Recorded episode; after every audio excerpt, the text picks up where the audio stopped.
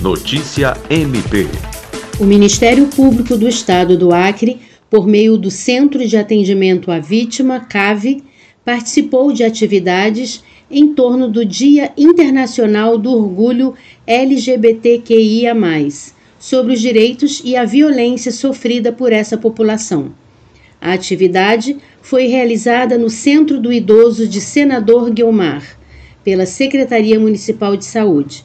O evento contou com a participação da coordenadora do Núcleo de Educação em Saúde, Rosineide Gomes, da coordenadora de administração do CAVE, Otília Morim, da psicóloga Ralissa Ganum e de servidores municipais e integrantes da comunidade.